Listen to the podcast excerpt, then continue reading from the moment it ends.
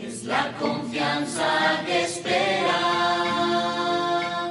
sabiendo que está cercano el día en que le veamos a Jesucristo. Escudriñando las Escrituras. Un estudio expositivo de la carta del apóstol Pablo a los romanos. Porque en el Evangelio la justicia de Dios se revela por fe y para fe, como está escrito, mas el justo por la fe vivirá. Romanos capítulo 1, verso 17. que ser quemado. Escudriñando las Escrituras. Síguenos en directo todas las semanas o descarga los programas de nuestra página web www.fmradioluz.com. Para más información, llámanos al teléfono 910 18 13. Un vencedor.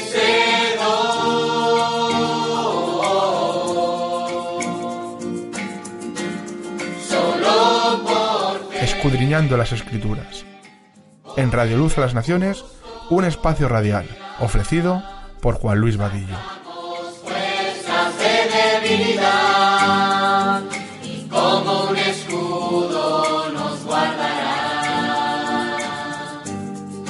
Preciosa fe, preciosa Vale, vamos a orar. Pues te damos muchas gracias, Padre, por, por este momento que tú nos brinda y nos da, para que podamos no solamente exponer tu palabra, sino para que podamos aprender de ella y podamos vivir conforme también ella nos enseña. Gracias por este tiempo, por este rato, Dios, donde queremos glorificarte, queremos alabarte, queremos aprender de ti, queremos ser un poco más como Cristo. Deseamos y te pedimos ante, ante un ruego clemente a ti, Dios, de que tú alumbres los ojos de nuestro entendimiento, podamos entender y comprender lo que tú nos has concedido la persona de Cristo. Señor, que tú nos capacite para poder eh, entender tu palabra, Dios. Gracias, Dios, que tú limpies nuestras mentes, nuestros corazones por la sangre de Jesucristo y que en este tiempo sea tú quien esté eh, edificando nuestras propias vidas. En el nombre de Cristo Jesús. Amén. Vamos a continuar en Romanos, estamos en el capítulo número 9 y hoy vamos a tratar de abarcar los cuatro últimos versículos del capítulo número 9 que nos restan. Pero es importante siempre dar un breve resumen a modo contexto para situarnos donde es que nos encontramos y prácticamente lo que, lo que es bueno recordar es lo que nos viene enseñando el apóstol Pablo hasta aquí. Y es como Dios ha llevado a cabo su plan perfecto de salvación en la persona de Cristo Jesús. O sea, si pudiéramos resumir un poco de manera breve para poder avanzar en lo que nos resta en estos cuatro versículos, es bueno que tengamos esto en mente, ¿verdad? Dios ha sido fiel en cumplir su palabra. El propósito de Dios no ha fallado, el plan de Dios no ha fallado. Dios está llevando a cabo su plan entre judíos y gentiles por medio de la fe en Jesucristo. Así que esto es lo que Pablo está destacando, que Dios es fiel a su promesa. Él lo ha cumplido, Él la está cumpliendo y Él la cumplirá hasta el fin. Es un plan perfecto, ¿verdad? Es un plan sin error, sin modificaciones, sin imprevisto. Ya dijimos que para Dios no existe el plan B, como algunos enseñan, ¿verdad? Aparentemente algunos presentan la cruz de Cristo como algo que es un plan B. No dio resultado lo primero, ahora bien, pues esto le ha tomado a Dios por sorpresa y entonces se presenta a Jesucristo enviándolo a la tierra para morir en favor de los pecadores y la propia Biblia nos enseña, y esto lo hemos visto de manera categórica, que el sacrificio de Cristo es algo en la mente del Dios Trino desde antes de la fundación del mundo. Así que nunca puede ser un plan B. La palabra de Dios no solamente es que no ha fallado, sino que se está cumpliendo. Y esto es bueno y debe alentarnos en nuestro cristianismo. Dios ha llamado también eficazmente a los que han sido escogidos por pura gracia. Y aquí estamos hablando de lo que vimos la última vez, sean tanto judíos como gentiles. Y aún cuando vemos que Pablo nos está enseñando esta gloriosa doctrina de la elección incondicional, que es lo que también está como algo inclusivo, no es lo que predomina en estos tres capítulos, el 9, el 10 y el 11, lo que en verdad predomina es que Dios es fiel a su palabra, pero sí que nos está enseñando la doctrina de la elección incondicional de Dios. Y dijimos que la elección incondicional de Dios es aquello que Dios elige donde no hay nada en nosotros, es algo soberanamente que Dios inicia, Él es el que da el primer paso siempre para salvar al hombre. No es una elección condicional, nosotros no reunimos los requisitos o las condiciones para responder al Evangelio. Por eso es una elección incondicional. Dios nos ama, empezando por su propio amor, uno de sus atributos, a pesar de lo que nosotros somos. Y Dios nos ha escogido a pesar de lo que nosotros hemos sido. Y Dios lo sigue haciendo. Y esta es una gran verdad que nosotros podemos ver a lo largo de las escrituras. Pero es importante entender algo, y es lo que vamos a tratar de exponer en esta, en esta noche, porque la, doctrina de la elección incondicional no está completa si nosotros no la exponemos bíblicamente y como en otras ocasiones hemos dicho, muchas las veces eh, es aquí donde radica el error, en dar solamente auge a una sola cosa y restarle a la otra. Entonces, la elección incondicional es una gran verdad. Y esta elección es incondicional, pero hoy vamos a ver que la salvación de Dios no lo es. Son dos cosas distintas. Y, nosotros debemos de saber esta gran verdad que Pablo va a presentarnos en estos cuatro versículos. O sea, la elección es incondicional, la salvación no lo es. La salvación, si nosotros vemos a modo doctrinal, siempre reúne requisitos, siempre tiene que tener condiciones. Para que la salvación de Dios sea vigente en ti y en mí, hay dos requisitos primarios que nosotros debemos de tener vigente en nuestras propias vidas y no solamente saberlo, sino llegar a accionar o practicar. Y es el arrepentimiento y la fe. Nota por tanto que la elección es incondicional. Amén, hermano, hay que decir, la salvación no. ¿Entendemos esto? ¿O no lo entendemos? La salvación tiene condiciones y es por gracia. Vamos a ver cómo debe de ser por fe para que sea por gracia. ¿Y qué ocurre? Que muchas de las veces nosotros nos jactamos, o hay quienes se jactan, ¿verdad?, en dar mucho auge a esta doctrina de la elección incondicional y no llega a concluir la verdad de la segunda parte de esta elección o el resultado de la misma. ¿Es incondicional? Sí. La salvación nunca lo ha sido. Y la salvación viene de Dios. Y esto es lo que Pablo va a tratar como un preámbulo o una introducción a estos cuatro versículos para finalizar con el capítulo número nueve, aunque continúan los primeros cinco versículos con el mismo tema. Pero esto es importante. Si queremos tener una buena doctrina con respecto a la elección incondicional, es un amén. Pero no digas nunca un amén a que la salvación es algo que no tiene condición. Para que tú y yo seamos salvos, debemos, y este es un deber, de arrepentirnos y creer en el Evangelio. ¿Y dónde vemos esto? A, lo largo de todas las escrituras. Por ejemplo, en Marcos capítulo número 1, en el versículo número 15, el propio Jesucristo dijo que el tiempo se ha cumplido, el reino de Dios se ha acercado, por tanto dice arrepentíos y creed en el Evangelio. En Lucas capítulo número 13, en el versículo número 5, Jesucristo mismo vuelve a decirnos, de cierto, de cierto digo que si no os arrepentís, todos pereceréis igualmente. Así que el error muchas veces radica en que tú y yo no sepamos qué es una cosa, la elección incondicional, y qué es la otra de la salvación de Dios para con el hombre. Para que tú y yo seamos salvos, debemos de tener algo que no se considera como obra, y es lo que vamos a tratar en esta noche, la fe. La fe es el único acto que no cuenta como obra, por eso somos salvos por medio de la de la fe. Pero cuando nosotros somos salvos por medio de la fe, eso va vinculado al arrepentimiento, que es una acción por parte del hombre. Jesucristo dijo, arrepentíos y creed en el Evangelio. Y si tú te das cuenta, eso es lo que Pablo nos está enseñando, es lo que trata aquí para con este tema.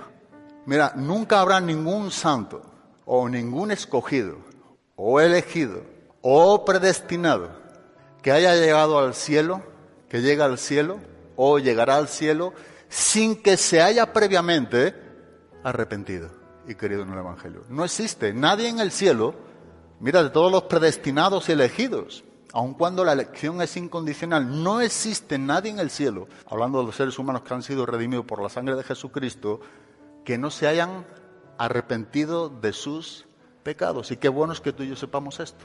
Porque esto aún valora mucho más la gracia de Dios. Nadie, absolutamente nadie, aun cuando hay dos personas que no vieron muerte, que fueron arrebatados, y fue Enot y Elías, ellos igualmente fueron hombres que caminaron con Dios, por tanto ellos caminaban con Dios porque se habían arrepentido y habían conocido a Dios.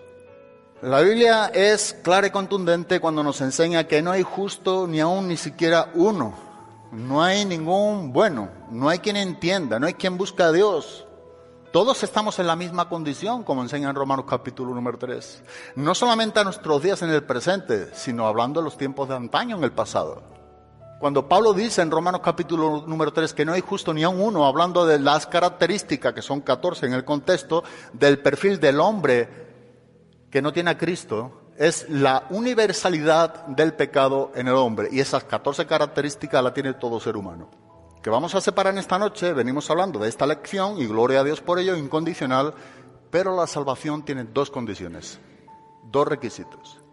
Es el arrepentimiento y la fe. Y no hay controversia. La elección es incondicional, la salvación no. O sea, Dios no se lleva a nadie para que lo entendamos de otra manera. Dios no se lleva a nadie con él al cielo sin que dicha persona se haya arrepentido y haber querido en quién? En Jesucristo, así de sencillo. A nadie, ni aun los que no vieron muerte, como eran y, eh, y Elías. A nadie. Así que tiene condiciones. Elección incondicional por parte de Dios. Salvación tiene condiciones para que sea vigente por parte nuestra debemos de arrepentirnos y creer. Y estoy tratando de dar lo más claramente posible esta doctrina que es un poco compleja. Tratando de pausar y parar en puntos donde veo que se puede separar un poco para retomar clase por clase y que se nos quede en cada una de nuestras mentes lo que en verdad Pablo tiene en mente de enseñarnos. sé que es difícil y sé que a veces nosotros complicamos un poco más de lo que ya es difícil. Entonces, pensando un poco en este, en este punto, eso creo que es algo que debe de separar y, y ayudarnos a entender lo que nos está enseñando la palabra de Dios. Vamos a leer los versículos del 30 al 33 y el apóstol Pablo dice, ¿qué diremos entonces?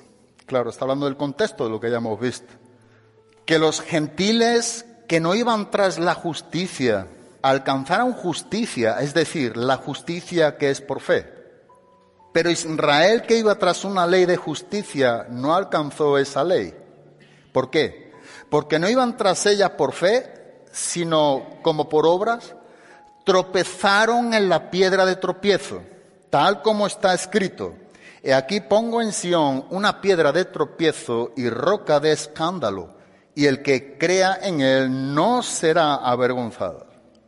Estos cuatro versículos, para mí personalmente, tienen mucha riqueza, porque separa un poco lo que venimos diciendo entre lo que es la lección condicional el versículo número 29 y lo que tiene que ver con esos requisitos de que la salvación no es incondicional. Dios no hace acción de persona.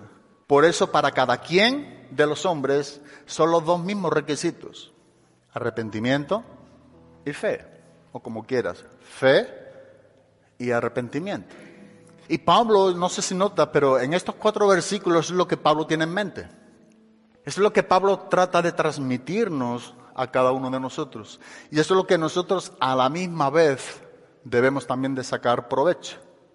Pero es importante cómo inicia el versículo número 30. ¿Qué diremos entonces? Esta es una manera típica de Pablo, donde a la misma vez que está concluyendo nos reta a que nos definamos de qué lado estamos a cada uno de nosotros. Nota como aquí hay un plural. Pablo está involucrado en este plural. ¿Qué diríamos pues entonces? Después de muchas doctrinas, después de lo que viene hablándonos de la lección incondicional, dice, bueno, ahora, ¿qué vamos a hacer? El otro día dijimos, y hay, eh, un versículo, creo que es el 9.14, donde Pablo también usa, ¿qué diremos entonces? Pablo está hablando aquí de la elección incondicional. Y dice, yo amé a Jacob y aborrecí a quién? A Esaú. ¿Qué diremos entonces? ¿De, ¿De, dónde tú te pones, verdad? ¿Dónde tú y yo nos definimos? Pero esto es algo muy notorio en la vida del apóstol Pablo. En Romanos capítulo número 8 ya lo estudiamos, pero en el versículo número 31, después de que nos está enseñando esta gran, grandísima doctrina de la lección de Dios, dice en el versículo número 31, entonces, ¿qué diremos a esto específicamente? Nuevamente, hay un plural. Tú y yo estamos involucrados en esta ecuación, no quedamos fuera, no hay neutralidad. Tú y yo, y si hay algo que nos está enseñando este capítulo, es que tú y yo debemos de definir nuestro cristianismo frente a las grandes verdades bíblicas. ¿Qué vas a decir tú personalmente en todo lo que venimos estudiando? A Dios. ¿Qué es lo que yo voy a decir? ¿Qué diremos a esto? Pablo antes de hablar de que la salvación no es incondicional, que requiere por parte del hombre, porque es, es pecador, arrepentimiento y fe, dice, ¿qué vamos a decir ahora? No solamente a lo que hemos dicho, sino que nota cómo está confrontando a lo que viene concluyendo con anterioridad en el contexto. Pero Pablo inicia este pasaje con una pregunta, ¿tú qué vas a decir y yo?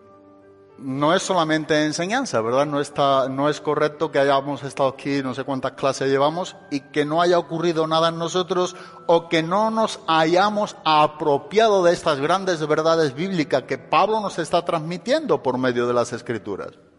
Si tú y yo queremos ser hombres aprobados, tenemos que usar bien la palabra de verdad. Tú debes de concluir con algo al igual que yo. No es para que te quedes neutral o fuera. No, esto es para ti, esto es para mí. Y por eso es que Pablo dice en el versículo número 31, ¿qué diremos entonces? Que los gentiles que no iban tras la justicia alcanzaron justicia, es decir, la justicia que es por fe. Pero Israel que iba tras una ley de justicia no alcanzó esa ley. Bueno, si tú te das cuenta, lo que nos está enseñando aquí la propia palabra de Dios, nuevamente está la comparativa de los judíos y de quiénes? De los gentiles. Y esto lo vamos a ver a lo largo de los tres capítulos de esta verdad dispensacional, como se le llama. Capítulo 9 es el pasado de Israel, capítulo número 10 el presente de Israel, capítulo número 11 el futuro de Israel. Pero estamos viendo el pasado de Israel. ¿Qué vamos a decir ante todo lo que estamos viendo? Bueno, pudiera ser que nos sirviera un poco de ayuda. Voy a leer poco sobre lo que Martin Long John dice referente a este punto. Y dice, pero quizás, o quizá podría decirme, ¿están fuera del reino de Dios porque no han sido escogidos para salvación? Esto está hablando de los incrédulos o gentiles o judíos, como quiera. Sin embargo, ese no es el caso. La lección explica cómo alguien es salvo del versículo 6 al 29. Pero la no elección no nos da la razón porque una persona se pierde. Las raíces de la salvación se remontan hasta el amor electivo de Dios. No obstante, la condenación no se puede explicar por la no elección, sino por el rechazo malvado de Cristo y el Evangelio. Así Pablo en este versículo no dice que los judíos incrédulos no hayan alcanzado la justicia porque no sean escogidos de Dios. Más bien dice que no han logrado su meta deseada porque no han buscado de la manera correcta, por la fe. Han tratado de alcanzarla por las obras de la ley. El tema que se desarrolla en este pasaje es el de la responsabilidad humana. Bueno, uno puede ver esto de manera muy clara y evidente en estos cuatro versículos. ¿Y qué es lo que este autor o este escritor que partió con Cristo, Martin Young, dice con respecto a su comentario del libro de Romanos en la página 545, para quien lo tengáis? Lo que está diciendo es algo muy bíblico y que ya venimos viendo, ¿verdad? No es algo nuevo. Lo que él viene a decir es lo que Pablo está diciendo. Él está interpretando lo que Pablo ha registrado en estos versículos. Y lo que dice es lo siguiente. los que no fueron elegidos no fueron rechazados porque no fuesen elegidos, sino porque ellos permanecieron en su incredulidad y rechazaron a Cristo. Eso es lo que nos está enseñando Pablo. O sea, que el rechazo a Cristo es lo que trae la condenación. Y eso es lo que muestra de manera evidente este pasaje. Y digo esto porque creo que es muy, muy importante que tú y yo entendamos que ninguno estamos excluidos de la responsabilidad que tenemos frente al Dios soberano, ninguno. Y aquí como que nuevamente encontramos frente al objetor, lo que Pablo viene relatando con él con anterioridad, la excusa del por qué ellos rechazaron a Cristo. ¿O por qué fueron los gentiles salvos si iban tras la fe y ellos, quienes recibieron la ley, los privilegios, el pacto, no fueron salvos. Y Pablo explica muy claramente, porque fueron simplemente tras la ley, cuando la ley nunca fue dada para salvar. Y no fueron tras Cristo, que es lo que vino y enseñaba la ley, que apuntaba a Cristo. Era nuestro ayo. Así que Pablo está tratando ahora con esta responsabilidad que tenemos cada quien de nosotros. Así que vimos como Dios en su soberanía predestina, llama, justifica, glorifica pero ahora estamos viendo cómo los incrédulos son responsables de su perdición. Y aquí hay que decir lo que la Biblia enseña, sean judíos o gentiles. Cada incrédulo es responsable por su perdición y nunca por no haber sido elegido. ¿Entendemos? No, la responsabilidad del incrédulo es precisamente su incredulidad la que le hace no ser perdido, sino permanecer en su perdición, porque perdido vino ya a este mundo. No es que empieza a perderse, ¿verdad? No, es que ya vino perdido. Pero la grandeza del Evangelio es que nos enseña que Jesucristo vino y a salvar a lo que se había perdido. Y el problema radica en que el hombre no reconoce que está perdido o un equivalente está muerto en delitos y pecados. Ese es el problema del hombre. Sin embargo, lo que nos enseña el Evangelio es que el propósito por el cual Cristo vino a este mundo es para salvar lo que se había perdido. Los sanos, dice el Evangelio de Marco, no tienen necesidad de médico. ¿Quién tiene necesidad de médico? Los enfermos. Y Jesucristo dijo, yo no he venido a salvar a justos, sino a quienes? a pecadores. El problema nuevamente es que ¿quién se considera pecador delante de Dios? Bueno, este era el problema de la religión de los fariseos, de los saduceos, de la época de Jesús, esta religión, ¿verdad? Donde ellos estaban halagando a la ley de tal manera que ellos mismos añadieron a la ley preceptos y mandamientos de hombres como no te imagina. Pablo nos está enseñando, es esta gran verdad, y lo que está tratando ahora es precisamente con lo que tú y yo tenemos delante de Dios, es nuestra propia responsabilidad. Por eso es importante recordar cómo empezamos el capítulo número 9 de Romanos.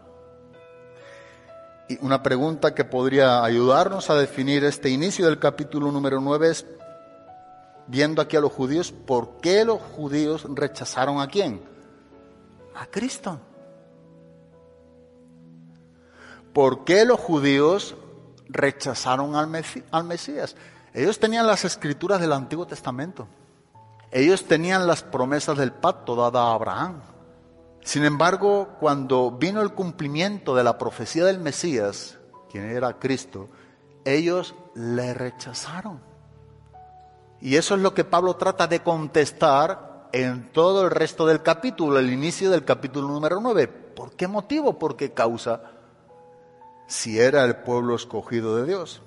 Ellos decidieron mantenerse en su incredulidad, no empezaron a ser incrédulos. No, ellos decidieron de manera voluntaria permanecer, perseverar, persistir en su incredulidad. Eso es lo que hicieron los judíos que rechazaron al Mesías el Cristo. Pero al igual que a nuestros días y al igual que nosotros. El ser humano tiene esta tendencia, ¿verdad? Y es lo que predomina, el seguir permaneciendo en qué? En la incredulidad, en el rechazo a Cristo.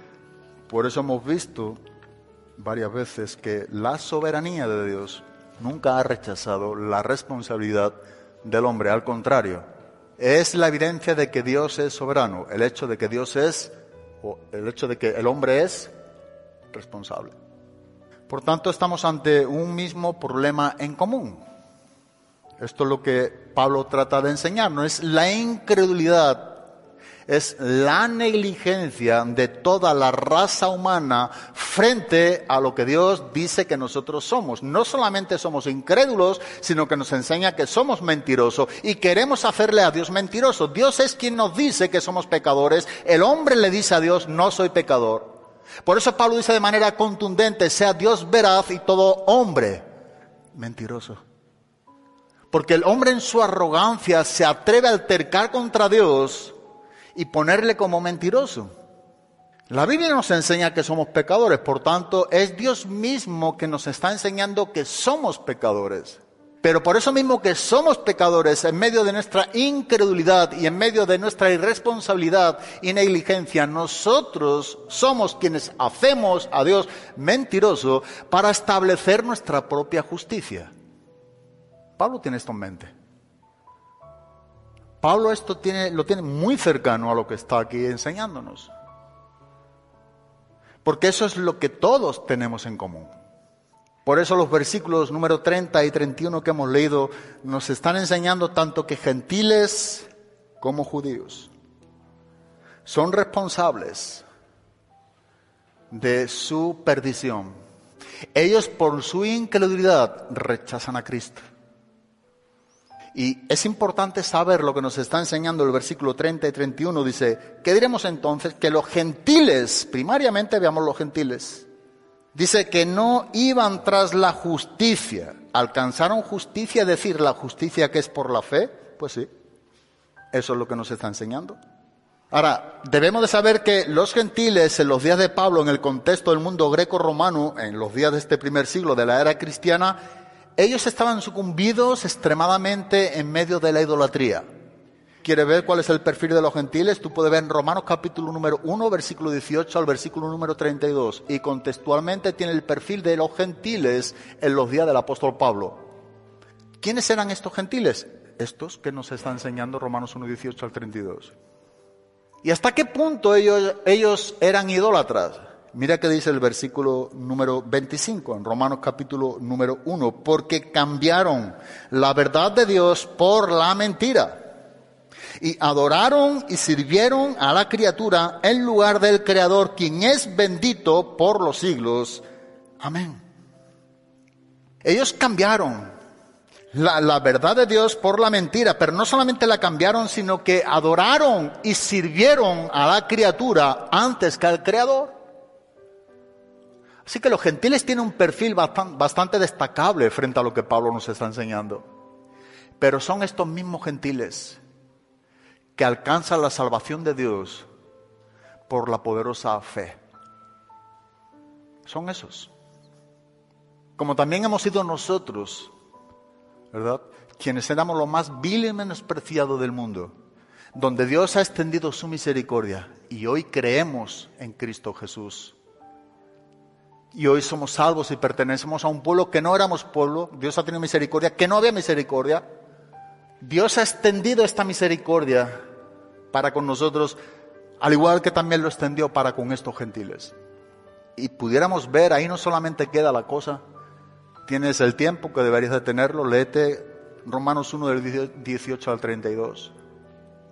Mentes depravadas, cambiando el orden, lo que era por naturaleza de Dios, hombres con hombres, mujeres con mujeres, adorando a, los propios bichos, criaturas, corrompidos. Por eso es que Pablo dice, porque la ira de Dios se revela desde el cielo contra toda impiedad de injusticia, que detienen con injusticia la verdad de Dios. Es a este perfil de estos hombres. Pablo exalza aquí de una manera tremenda y dice, estos fueron los salvos, pero por algo muy especial, por la fe.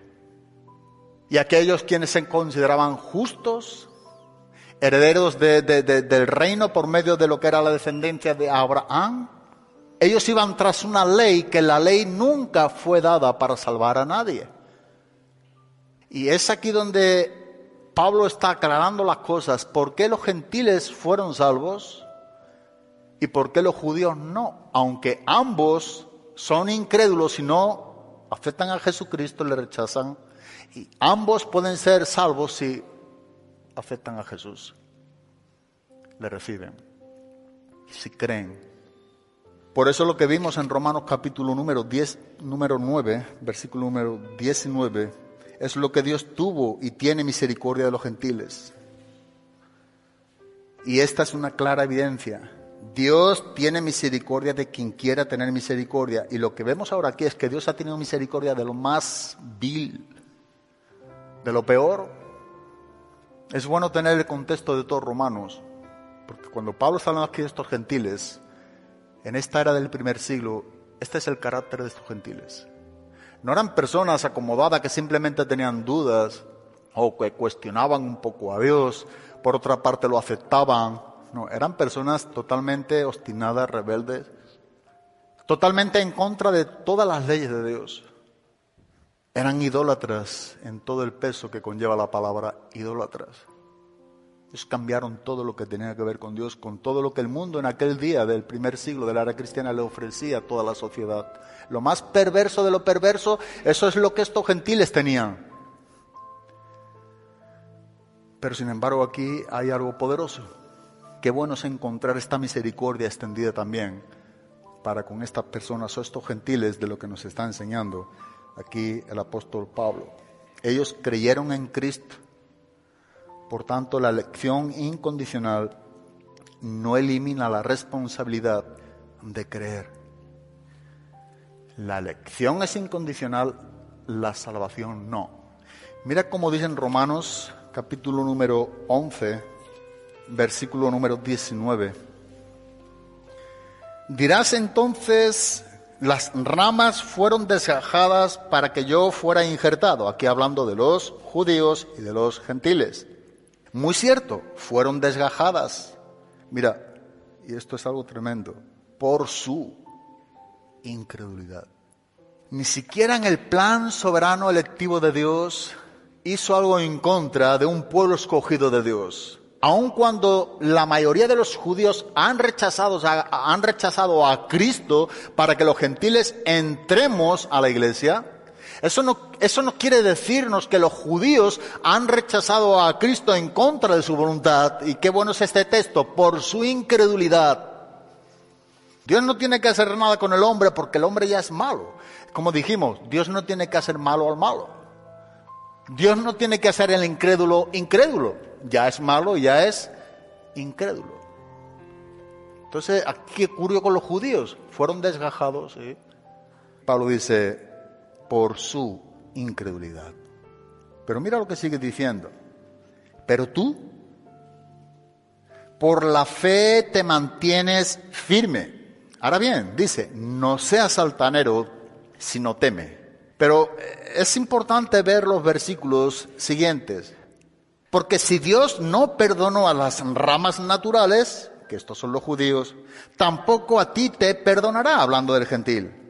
Mira pues la bondad y la severidad de Dios. Severidad para con los que cayeron, pero para ti bondad de Dios. Si permaneces en su bondad, de lo contrario también tú serás cortado.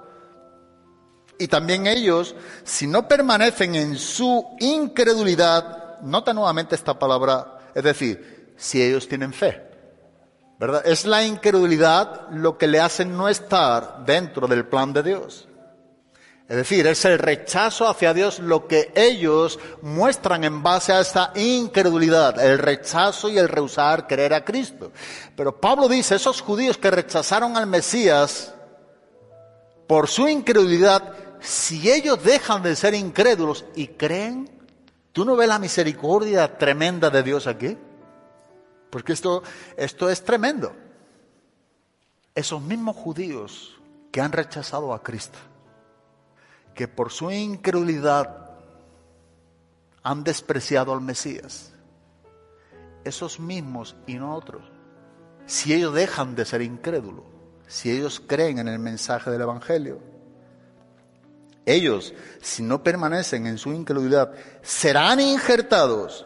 ¿Pero por qué? No es el hombre, no eres tú ni soy yo, pues poderoso es Dios para injertarlos de nuevo. Nota aquí lo que nos está enseñando la Biblia. Poderoso es Dios para injertarlos de nuevo. Él es poderoso, pero ellos tienen que dejar de ser qué? Incrédulos. Y dice en el versículo número 24, porque si tú fuiste cortado de lo que por naturaleza es un olivo silvestre, y contra lo que es natural fuiste injertado en un olivo cultivado, ¿cuánto más estos, que son las ramas naturales, serán injertados en su propio olivo? Así que la diferenciación está en creer y arrepentirse. Esto es lo que nos está enseñando estos versículos.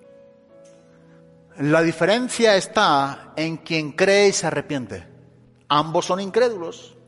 El gentil ha sido salvo, ha sido injertado.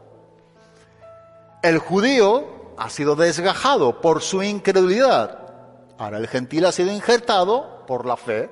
El judío ha sido rechazado por su incredulidad. Pero si ese judío, ese incrédulo, deja su... nota la responsabilidad permanente en cada quien de ellos. En el que cree y en el que es incrédulo. El que cree ha dejado de ser incrédulo, por tanto antes era qué? Incrédulo. Y el que es incrédulo sigue en su incredulidad. Pablo nos está enseñando, todos somos incrédulos en el mundo antes de conocer a Cristo. Por eso el mensaje del Evangelio nos está enseñando esta buena nueva o esta buena noticia de lo que Cristo hizo, a favor de todos los hombres. Por eso es poder de Dios para salvación a todo aquel que cree en el Evangelio. Es poder de Dios, eso es lo que Dios ha hecho, eso es lo que Dios hará con los judíos también, pero a la misma vez responsabilidad de quién? Para todo aquel que cree.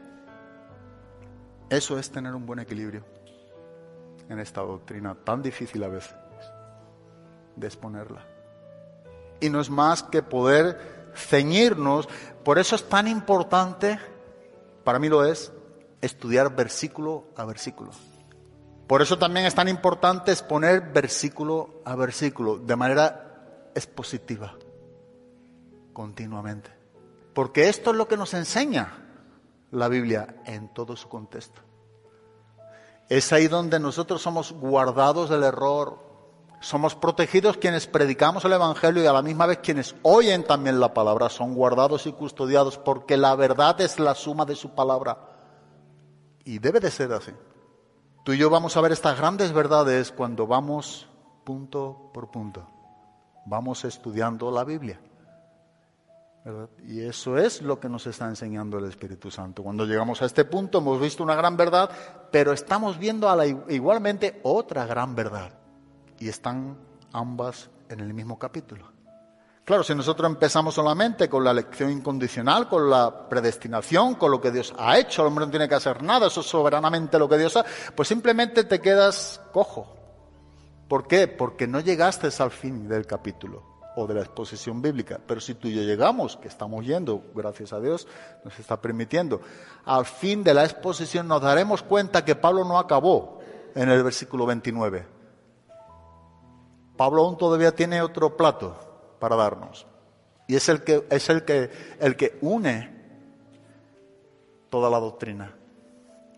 Hebreos capítulo número 4, en el versículo número 2, nos dice algo muy importante, porque en verdad a nosotros se nos ha anunciado la buena nueva, como también a ellos, pero la palabra que ellos oyeron no les aprovechó por no ir acompañada por la fe en los que la oyeron por no ir acompañada por la fe en los que la oyeron. Tú y yo estamos oyendo la palabra de Dios.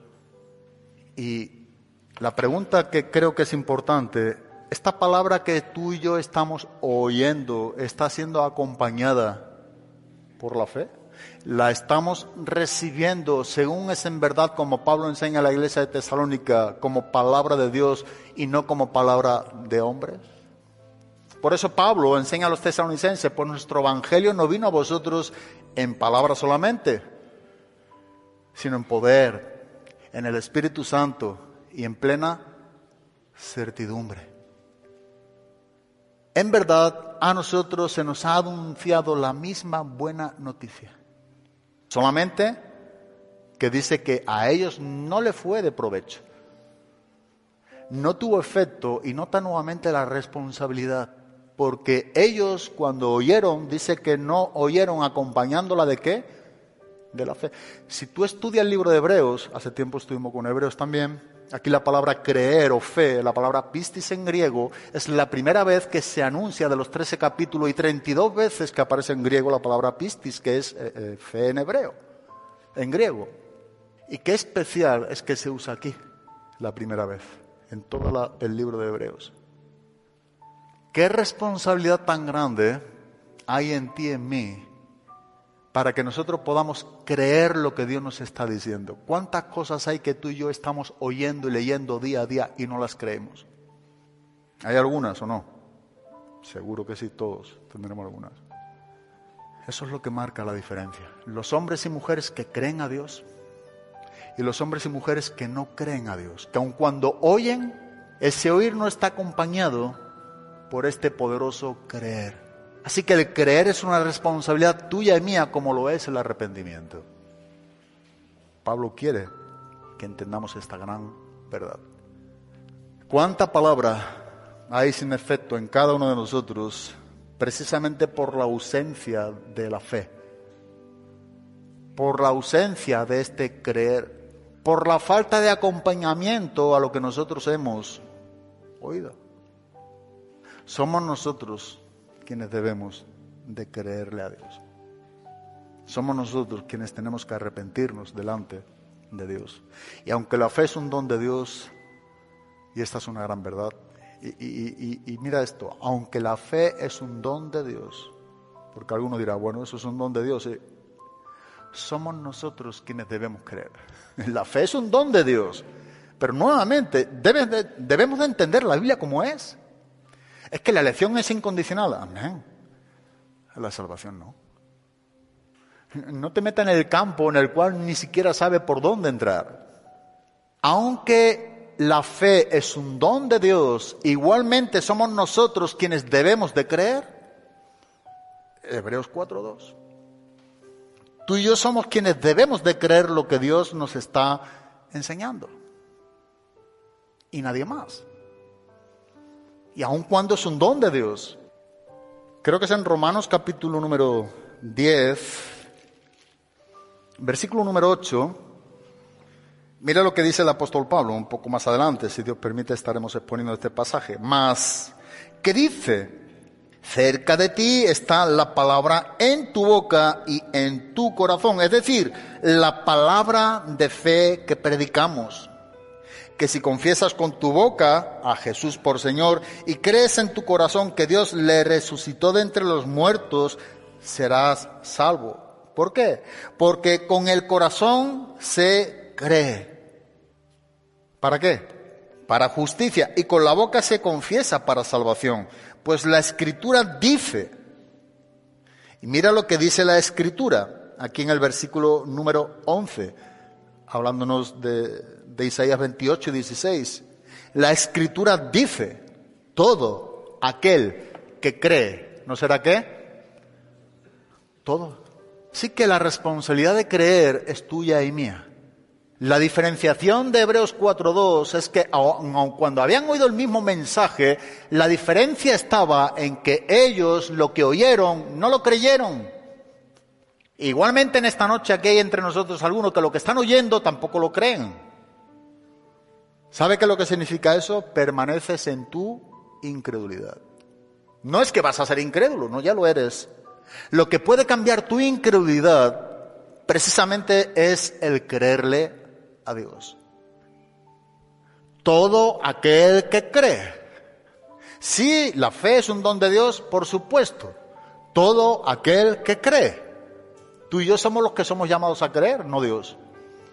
Y ese, en ese versículo versículo número 11, que sigue diciendo el apóstol Pablo, todo el que cree en Él no será avergonzado. ¿Pero por qué?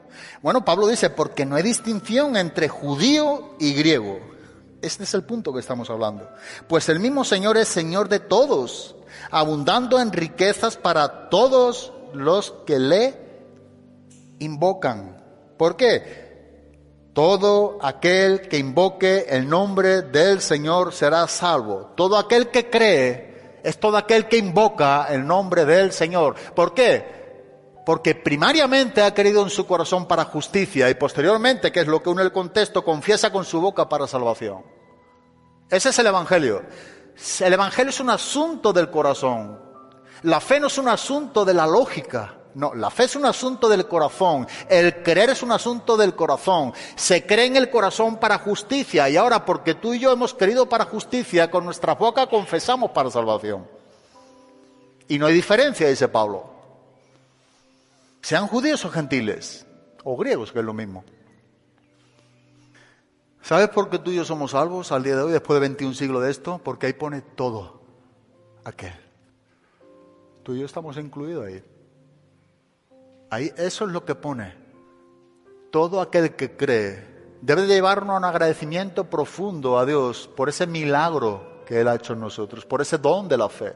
Pero a la misma vez la responsabilidad ha sido nuestra, la de creer lo que Dios nos ha dicho. Lo que nosotros hemos oído ha sido acompañado con un creer a Dios. Y a la misma vez, ¿sabes por qué es tan grandioso el Evangelio? ¿Sabes por qué Dios es tan grande y misericordioso, lento para la ira, grande en misericordia? Porque sigue diciendo todo aquel que cree en esta noche. Y si Cristo nos regresa en cien años, en cien años todo aquel que haya creído en Cristo habrá sido salvo. Porque ahí pone todo aquel. Por eso tú y yo estamos ahí. No porque seamos mejores ni tengamos condiciones. Precisamente por eso, porque ahí pone todo aquel.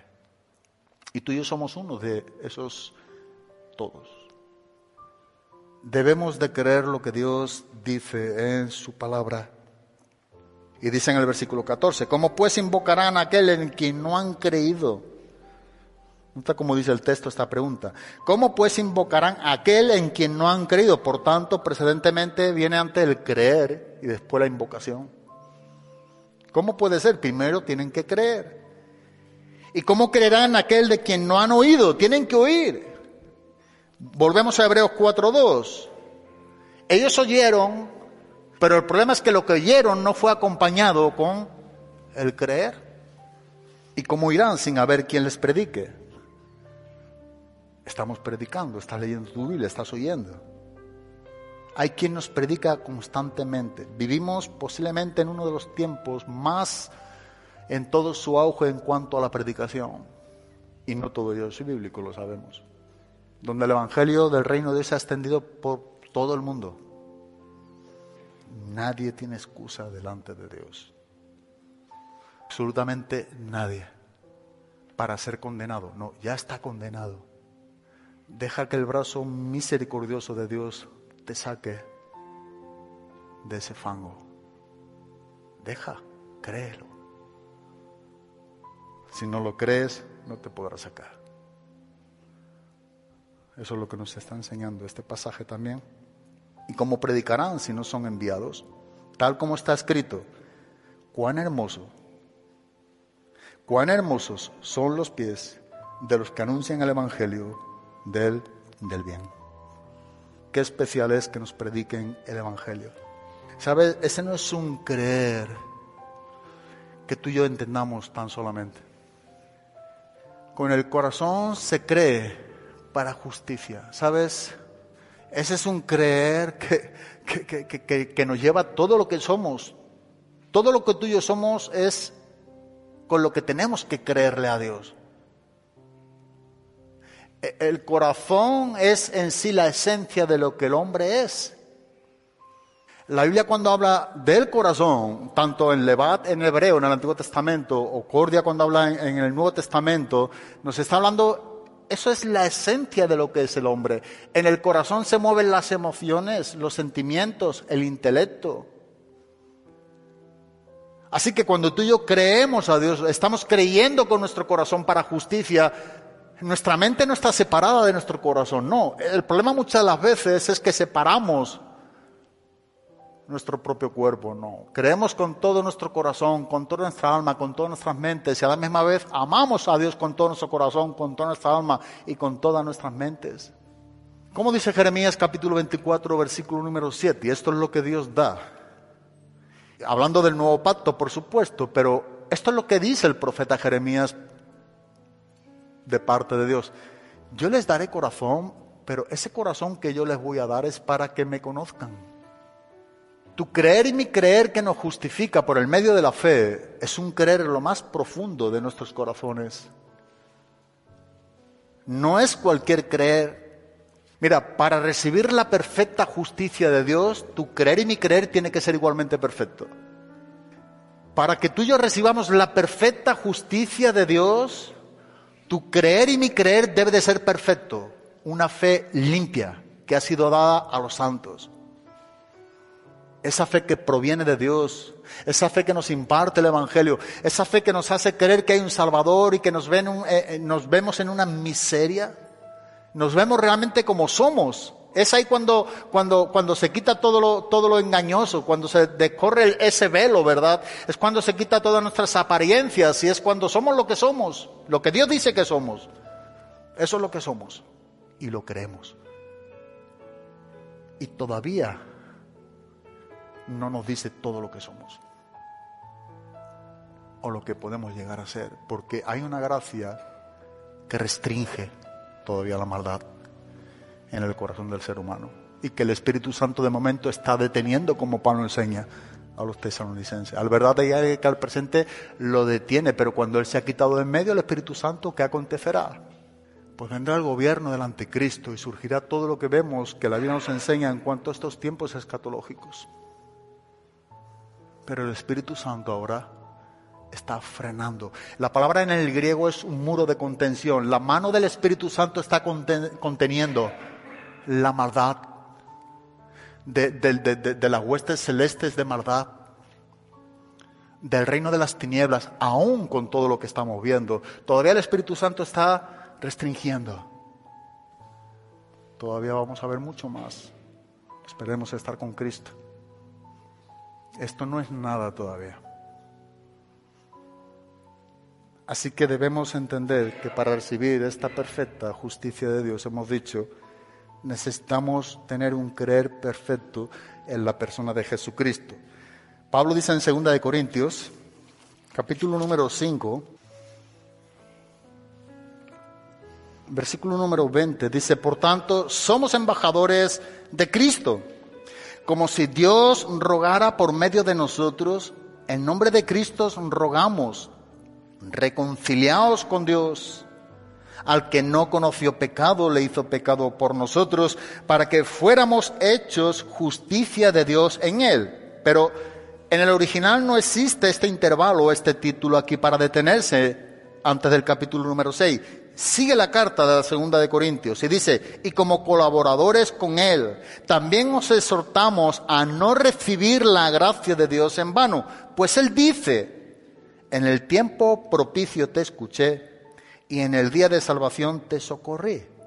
He aquí, ahora es el tiempo propicio. He aquí, ahora es el día de salvación. Dios demanda un creer tuyo ahora. Ahora.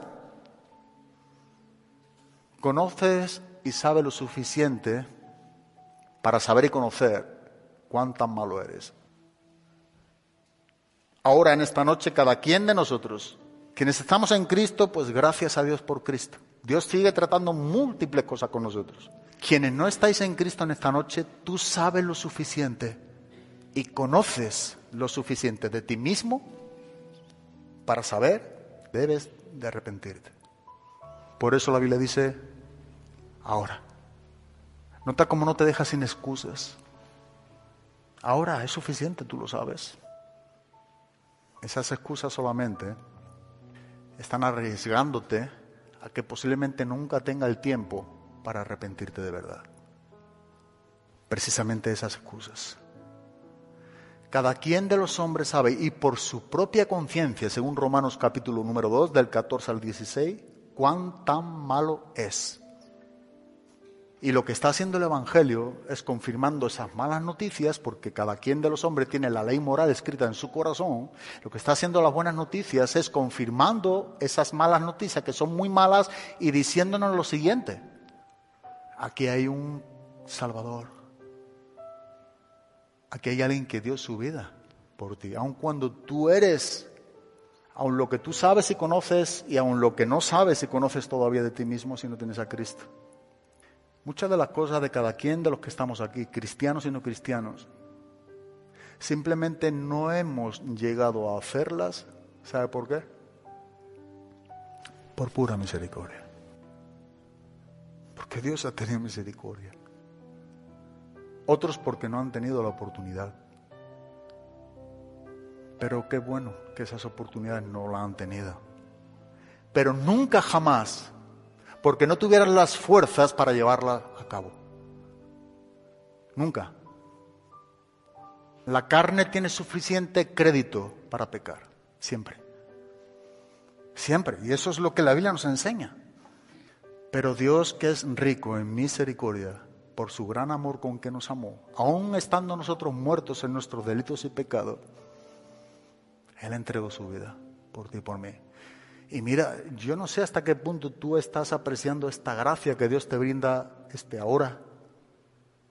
¿Sabe cuán engañoso es decir mañana, eh, dentro de un mes, eh, dentro cuando acabe X, de hacer esto, de hacer lo otro? Ahora tú sabes y conoces lo suficiente para arrepentirte y creer en el Evangelio. Y si no lo haces es porque sigue perseverando en tu propia incredulidad no porque no tengas el conocimiento de lo que debes de hacer. Es ahora.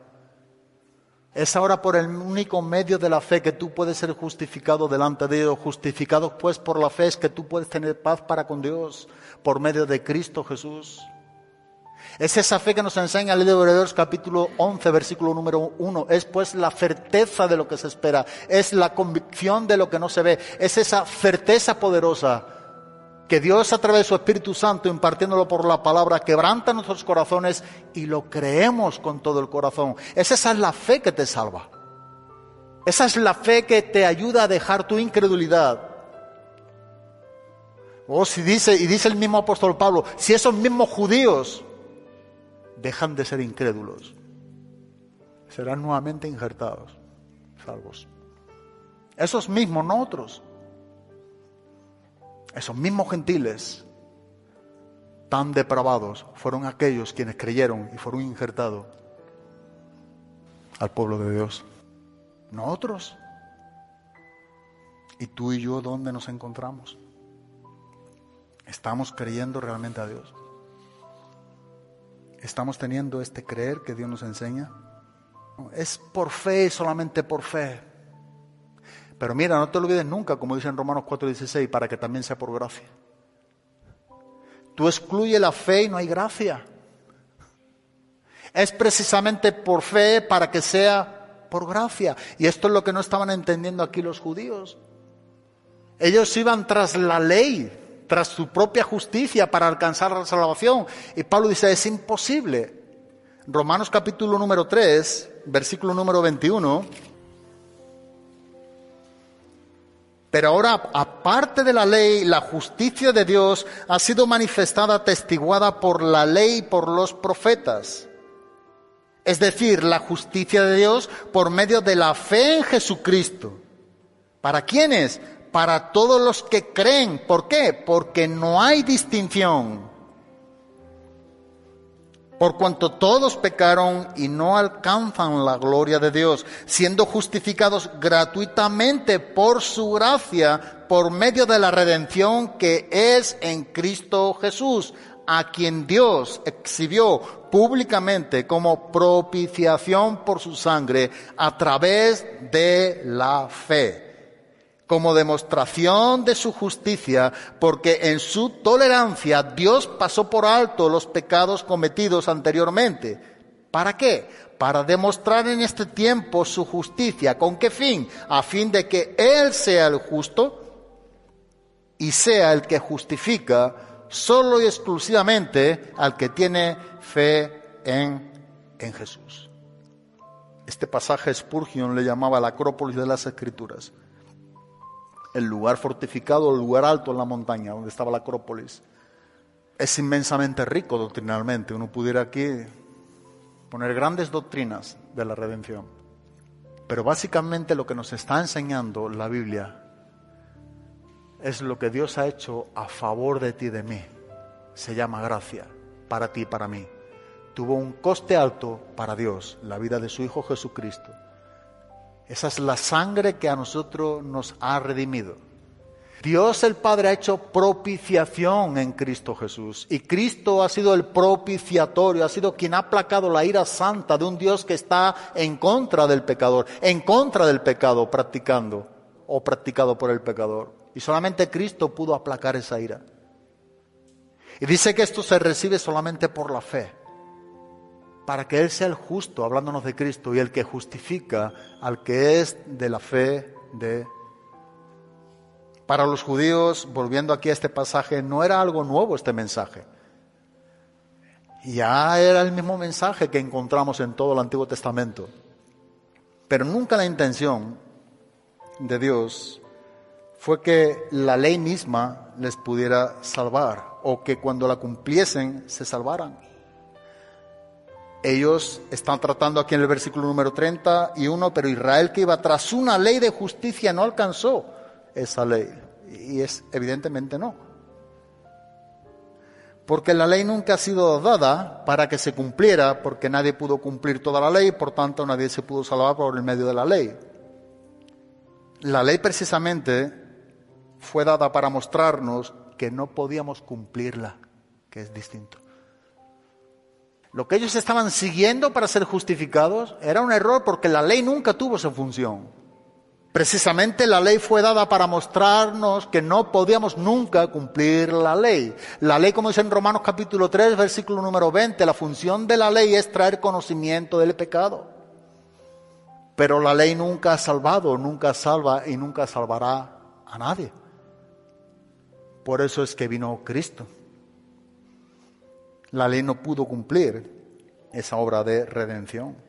La ley siempre ha apuntado a Cristo sin embargo, cuando vemos que Cristo viene, el problema que tiene estos judíos es que en vez de ir tras el Salvador o tras el Mesías, ellos dicen que van tras, tras la ley. Todo lo opuesto a lo que ocurrió con estos gentiles. Ellos creyeron que sí, este era el Mesías, este era el Salvador, y por eso fueron salvos. Los judíos fueron entonces, como dice el versículo número 31, tras la ley, tras la ley. Versículo número 32, porque como no iban tras ella por fe, sino como por obras, tropezaron en la piedra de tropiezo. Ellos iban tras la ley en vez de ir, como hemos dicho, tras el autor y el consumador de la fe. Dice en Gálatas capítulo número 2, versículo número 21, no hago nula la gracia de Dios porque si la justicia viene por medio de la ley, entonces, decía Pablo, Cristo murió en vano. Mira si es poderosa la fe. Mira si es poderoso el cumplimiento de la ley, Cristo. Mira si Dios ha sido bueno al mostrarnos por medio de la ley el conocimiento de nuestros pecados y rendirnos a aquel quien fue hecho maldito por nosotros. Cristo fue quien nos redimió de la ley y no solamente nos redimió de la ley que no podíamos jamás cumplir y por tanto éramos malditos, sino que él mismo dice que se hizo maldito por nosotros en Gálatas 3:13. Bueno, es este Cristo quienes estos gentiles pueden ver y creen. Ellos sí están viendo lo que Cristo hizo. Los otros no. Siguen confiando en su propia justicia, en sus propios méritos, pensando que ellos podían cumplir aquella ley. No, la ley les estaba anunciando a Cristo, pero ellos no querían, rechazaron por su incredulidad. ¿Sabes? Romanos capítulo número 9, versículos ya 32 y 33 que acabamos. Una de las cosas que podemos ver aquí es que el verdadero problema del hombre es que precisamente el mensaje de la fe o el mensaje de la gracia, que es lo que nos está enseñando, destruye por completo el orgullo del hombre. Plasta el orgullo humano. Es precisamente el mensaje del Evangelio que destruye nuestra justicia propia. Eso es lo que nos enseña el Evangelio. El Evangelio nos deja sin argumento. El Evangelio nos deja sin jactancia, sin méritos. El Evangelio nos despoja de todo aquello que creemos que son nuestros logros y nuestros triunfos. El Evangelio es lo que verdaderamente necesitamos nosotros y solamente el Evangelio de Jesucristo. Ellos no lo querían, no lo creían. Pensaba que ellos mismos por sí mismos podían conseguir su propia justicia ser salvos por ellos mismos, guardando algo que nunca fue dado para salvar a nadie. Dice un poco más atrás en Romanos 3, 27 y 28, ¿dónde está pues la jactancia? Queda excluida. ¿Por cuál ley? ¿La de las obras? No, sino por la ley de la fe, porque concluimos que el hombre es justificado por la fe aparte de las obras de la ley. ¿Dónde entonces puede estar nuestra jactancia? Que nos enseña la Biblia, queda excluida. Queda totalmente excluida y debe de quedar totalmente excluida. La función de la ley debe de ser nuestro ayo para guiarnos a Cristo, hacernos ver dónde estamos transgrediendo esa ley, dónde estamos teniendo nuestro pecado directamente con Dios y acudir solamente a aquel quien nos puede salvar, que se llama Jesucristo. Y el versículo número 32, el 33, tal como está escrito. Primeramente nos enseña la segunda parte del versículo 32, tropezaron en la piedra de tropiezo, tal como está escrito. He aquí pongo en Sión una piedra de tropiezo y roca de escándalo y el que crea en Él no será avergonzado. avergonzado.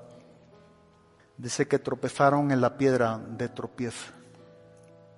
Pablo está sacando aquí del libro de Isaías, capítulo 28, versículo 16, capítulo 8, versículo número 14, algo muy importante. Y de alguna manera, resumiendo lo que dice ambos pasajes, nos viene a decir lo siguiente, que los que confían en el Señor, dice, son aquellos que encuentran seguridad en medio del juicio. Y dice que Dios mismo será un santuario para ellos. Sin embargo, dice en el versículo 32 que tropezaron en la piedra de tropiezo. Y yo creo que es importante porque lo opuesto aquí, como dice en Mateo 21, 44, dice que los que confían en ellos mismos serán hechos pedazos. ¿En quién confía tú? ¿En quién confío yo? Con Cristo nos está enseñando que el apóstol Pablo hay dos opciones. O estamos con Cristo y por tanto tenemos refugio, tenemos seguridad, o estamos sin Cristo y lo único que acarreamos es condenación y destrucción.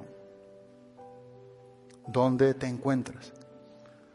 Sabes que en verdad todo depende de lo que tú y yo hagamos con esa piedra, con Jesucristo. En verdad, si tú paras y meditas un poco lo que venimos viendo y lo que nos está enseñando ahora el versículo 32, la segunda parte del 33, todo depende de lo que tú hagas con esta piedra. O te escondes debajo de ella, o tropiezas y te destruyes. Tú y yo, como hemos dicho antes, no somos neutrales. No crea que esto no es para ti, esto es para cada uno de nosotros. Esto es para cada quien de nosotros. Quiero acabar una cita que viene en Primera de Pedro, capítulo número 2, versículo número 6. Pues esto se encuentra en la escritura. He aquí pongo en Sión una piedra escogida, una preciosa piedra angular, y el que crea en él no será avergonzado, hablándonos de Cristo. Este precioso valor es pues para vosotros los que creéis y solamente para quienes creemos es de gran valor.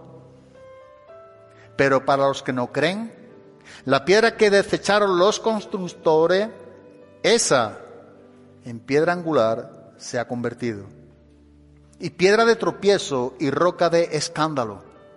Pues ellos tropiezan porque son desobedientes a la palabra y para ello estaban también destinados. Pero vosotros sois linaje escogido, real sacerdocio, nación santa, un pueblo adquirido para posesión de Dios, a fin de que anunciéis las virtudes de aquel que os llamó de las tinieblas a su luz admirable. Pues vosotros en otro tiempo no erais pueblo, pero ahora sois el pueblo de Dios. No habéis recibido misericordia, pero ahora habéis recibido misericordia. ¿Qué es Cristo para ti? ¿Es una piedra de refugio? ¿Es una piedra de tropiezo? Sabes, en el día del juicio, el tribunal de Cristo, la respuesta que tú tengas hoy es lo que cambiará tu destino mañana. ¿Qué es Cristo para ti? ¿Qué es Cristo para mí? Jesucristo dijo en Mateo capítulo número 12, versículo número 30, que el que no está conmigo está contra quién? Contra mí. ¿Qué es Cristo para cada quien de nosotros? En esta noche, honestamente, ¿qué es Cristo para ti? ¿Qué es esta piedra para, para ti, la cual estamos hablando? O estás o no estás. Sabes, por el bien de tu propia alma, escóndete en esa roca que es Cristo. Por el bien de tu propia alma, escóndete en esa roca que es Cristo. Por eso dice el versículo número 33, tal como está escrito, He aquí pongo en Sion una piedra de tropiezo y roca de escándalo, y el que crea en Él no será avergonzado. No hay otro nombre por el cual pueda ser salvo. Jesucristo dijo, yo soy el camino, yo soy la verdad, yo soy la vida. Mira lo que dice, nadie viene al Padre. Absolutamente nadie viene al Padre, si no es por mí. ¿Qué es Cristo para ti? ¿Qué es esta roca para ti? Sabes, hay un salmo, el Salmo 71, en el versículo número 3, donde el salmista dice lo siguiente, sé tú para mí una roca de refugio, donde yo acuda a ti continuamente. ¿Es esto Cristo para ti? Una roca de refugio donde tú puedes acudir en medio de las adversidades, en medio de los días difíciles que estamos viviendo. Él es esa roca por la cual tú puedes acudir y dice continuamente a Él. Si Cristo es tu roca y mi roca, tú y yo podremos acudir de manera continua. Sé tú mi roca de seguridad, dice la nueva traducción viviente, donde siempre pueda esconderme. Da la orden de salvarme porque tú eres mi roca y mi fortaleza. Me gustaría que acabáramos aquí en este punto, ¿no? Medita seriamente. ¿Qué es Cristo para ti? ¿Qué es esta roca?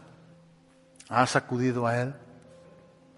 Tú sabes lo suficiente, sabes lo suficiente y conoces lo suficiente de ti mismo o de ti misma para arrepentirte y creer en Jesucristo. Pero tú eres quien debe decidir también qué hacer con esta roca. Así que Dios nos ayude y que su Espíritu Santo en este rato que tengamos de alabanza o de adoración pueda no mostrarte una vez más, que seguramente lo ha hecho muchas veces, y aunque esta es una gracia que Él nos está dando, tú puedas arrepentirte de verdad, que te, que te rindas, que te rindas de una vez por todas, porque ahora es el tiempo, ahora es el día, es el momento. Es ahora cuando tú sabes lo que tiene que hacer. Y si no lo haces, seguirán tu propia incredulidad rechazando a Cristo. Pero si lo haces, Él será una roca inconmovible en tu vida. Él es esa roca cuya obra es perfecta. Es ahí donde tú y yo podremos acudir de manera continua en medio de todos nuestros problemas. Él es una roca de refugio donde tú y yo podremos acudir continuamente. Amén.